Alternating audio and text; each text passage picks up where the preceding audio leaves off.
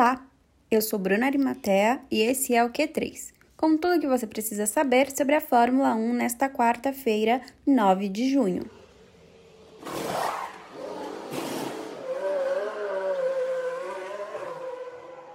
Depois do GP do Azerbaijão, Valtteri Bottas, da Mercedes, classificou seu desempenho durante a corrida como esquisito.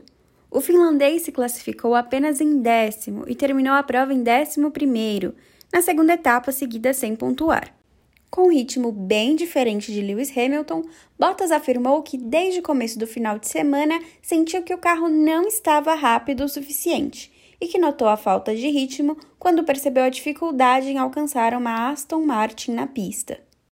O piloto afirmou ainda que Baku foi uma das corridas mais difíceis que já teve e que espera que na França, que tem uma pista mais favorável para a Mercedes, o desempenho seja melhor.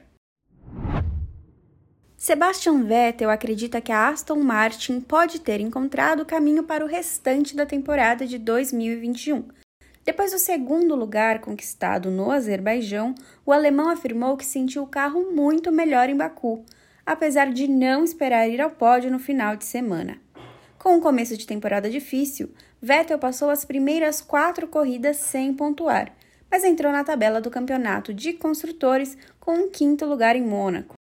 O pódio, em Baku, deixou o piloto na nona posição, com 28 pontos, e levou a Aston Martin para a sexta colocação, com 37 pontos, dois atrás da AlphaTauri.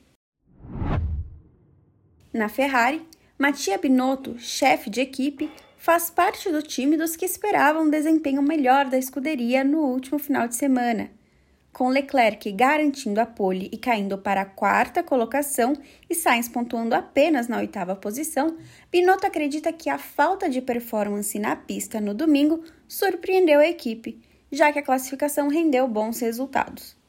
O chefe de equipe ainda disse que existem coisas para revisar e melhorar depois de reassistir a prova em Baku, mas que, no geral, a Ferrari garantiu uma boa pontuação no campeonato.